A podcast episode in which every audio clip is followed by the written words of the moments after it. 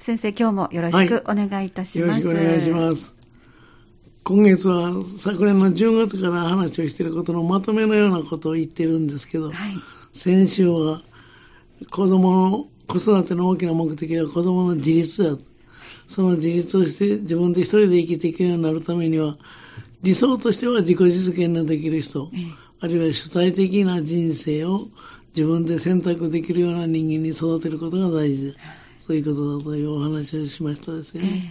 そのためには自己肯定感とか自己効力感、あるいは自主性とか主体性を育むことが大事なんだと。そういうことを言いましたね。で自己効力感とか自己肯定感についてちょっと前の繰り返しになりますけれども、自分がやればできるという自己効力感を育むことが大事ですよね。その自己自己実現をしようと思えば。で、この自己効力感というのは、ありのままを自分を肯定するという、あるいは、長所も短所も含めて自分はこれでいいのだという考え方、はいあるいは自分は生きる価値があるという、こういう自己肯定感の上に自己効力感が育つ。こういうことになっています。つまり自己肯定感が土台となって自己効力感が育つということですよね。だから自己肯定感を育てることが大事です。それから自主性と主体性についても、これも先週お話、先週、先月からな、はい。お話ししましたけれども、人から言われなくても、自ら進んでやるべきことをやるのが自主性。はい。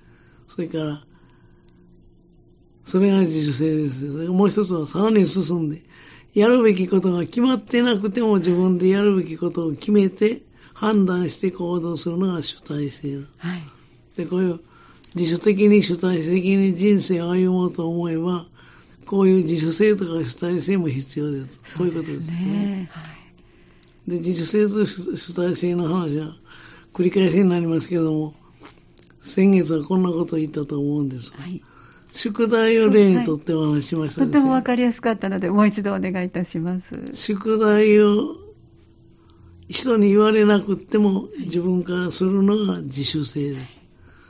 それ宿題というのは与えられたもんですそうよね。ですね。はい。人から宿題しなさいと言われなくてもするのが自主性。はい。主体性というのは、宿題がなくっても自ら進んで勉強するのがこれが主体性。はい。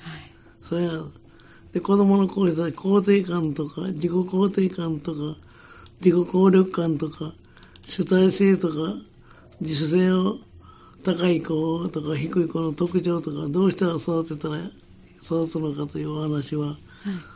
先月しましたのでカットしたいと思うんですけどね。で、もっと関連してこんなお話をしましたということも繰り返してお話したいと思うんですけど、時代は IQ から EQ が注目される世の中になったという話をします。はい。IQ というのは皆さんご承知のように知能指数のことですよね。はい。頭の良し悪しを表す指数。で、つまり IQ というのは頭の良さを表す指数なんだし、EQ というのは、あの、日本語では心の知能指数と言われている。はい。言語ではね、はいエモーショナルインテリジェンスコーシャント、これの頭文字、エモーショナルの頭文字の頭文字と、はい。コーシャントの頭文字を取って EQ。IQ というのはインテリジェンスコーシャントのはい。I と E を、EQ を取ってええ IQ と言っているということですよね。はい。で、この EQ、心の知能指数の高い人というのは、感情に支配されないんですよね。うんその場の状況に合わせて自分の感情をうまくコントロールできる人、これは EQ が高い人と言われております。ですから、自分が置かれている状況を認識して、相手との話の中で怒りを感じたと感じたとしても、はい。今はここでその感情を出してはいかんということを、うんうんそういう感情をコントロールすることができるんです。しかも EQ の高い人は、相手の気持ちを汲み取ることも、そういう能力にも優れている。はい。つまりその人間関係を良好にするコミュニケーション能力に優れていると言ってもいいかもわかりません。そうです、ね。これは EQ が高い人です。はい。ですから、IQ が頭の良さを表す指数に対して、EQ というのは生きる力をどれくらい持っているかを表す指数と言ってもいいかもわかりませんね。で、かつてはね、はい、IQ の高い人が求められたんです。例えば、我々、だから親もよく、とにかく勉強しなさい、いい学校行きなさい。いい会社に就職しなさい。これが IQ。それだけでは生きていけないことはだんだん分かってきましたですよね。はい、頭のいい人は必ずしも人生で成功するとは限らない。こんなことが分かってきたんですよね。えー、でもう一つ IQ と EQ の違いはね、IQ というのはその遺伝がかなり大きいんです。はい。だから EQ というのは生まれてからどんな育てられ方をしたかによって EQ が高まると言われてるんです。はい、だから EQ を高めるための親の子育ての方法がある。これのお話も、もうすでにしましたので、そうですね、まあ割愛したいと思うんですよね。ところが今なぜその EQ が注目されるかという点なんですけどね、えーはい、あの、経済成長が非常に華やかだったというのかな。高度経高度経済成長時代には、技術とか、あるいは科学というのは、要するに知識のある人が求められたんですよね。ねつまり、学力が高い人、IQ の高い人が非常に重宝がられた。はい、ところが世の中最近では頭の良さでが仕事ができない、生きていけないということがだんだんと分かってきたというのかな。まあ、そういうことを証明する学者もたくさん出てきた。学問的にね。はい IQ が高い人の中にももちろんそのコミュニケーションに優れている人もいらっしゃるけれども、うん、IQ の高い人とは逆に協調性に欠ける人が多いという指摘もあるんですよね。あの人は頭いいけどなぁ、という言い方をする人も中には周りにいらっしゃいます。好奇心旺盛である反面、その興味のあることだけに集中しすぎて、世の中の周りの全体が見られないということもありますよね。そういう危険性もあります。でそうなりますと、特定の分野だけずば抜けた才能を発揮する可能性を秘めているようなものの、その、先ほど言いました EQ の高い人のように、コミュニケーションがうまく取れずに、周りから孤立してしまう場合も多い。でこんな話も前にしました。私はね、あの、高等看護学校の非常勤に行った時に、はい、あなたたち看護の技術がいくら高くっても、あの、コミュニケーションというのが、共同で、医療というのは、協調というのかな、共同、共同作業ですよね。はい、そうです、ね、だからね、人とうまく協力できる、コミュニケーションの取れるようなことでないと、自分の持ってる技術を発揮できませんよ、なんてなことをよく言います。要するに、EQ の高い人とは、好奇心が旺盛で努力家なんですよね、一般的に。はい、そしてコミュニケーション能力が高く、協調性もありますから、人とうまく付き合うことができるんです。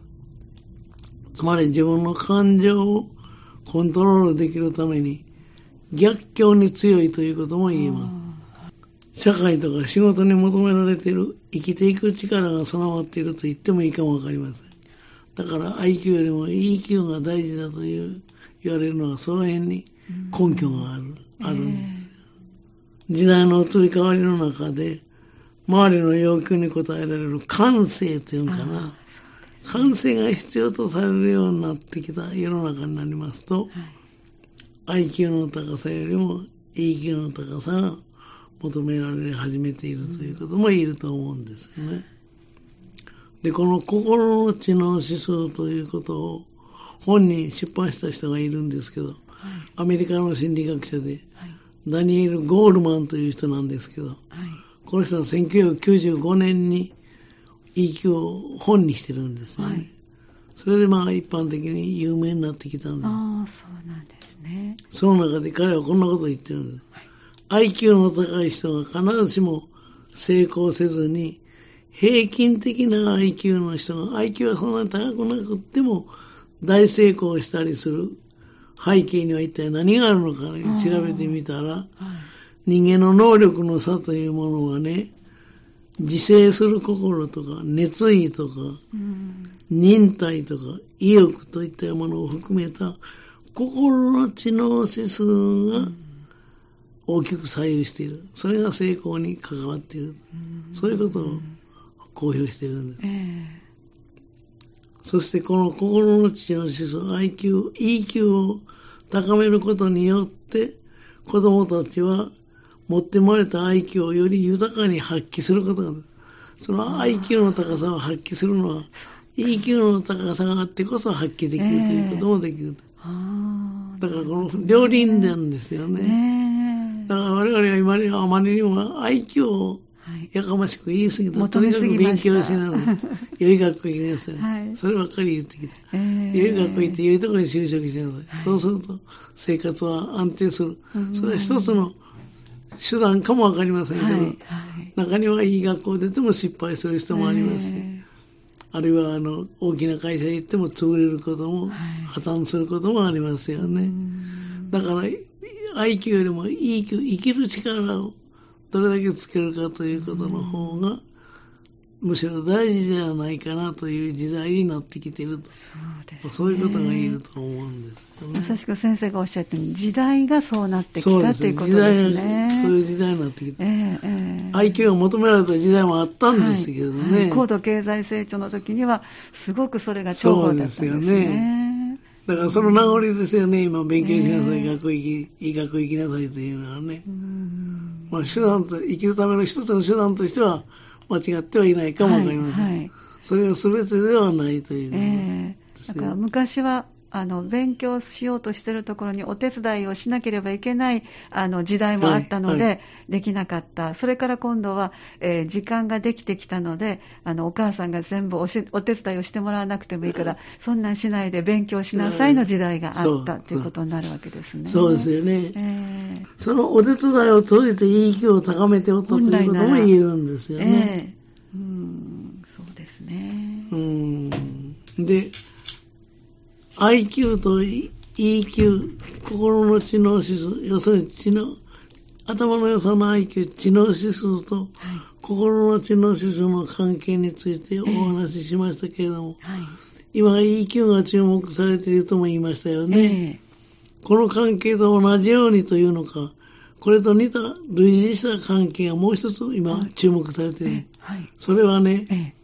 ちょっと妙な言葉なんですけども、はい認知能力に対して、非認知能力という能力。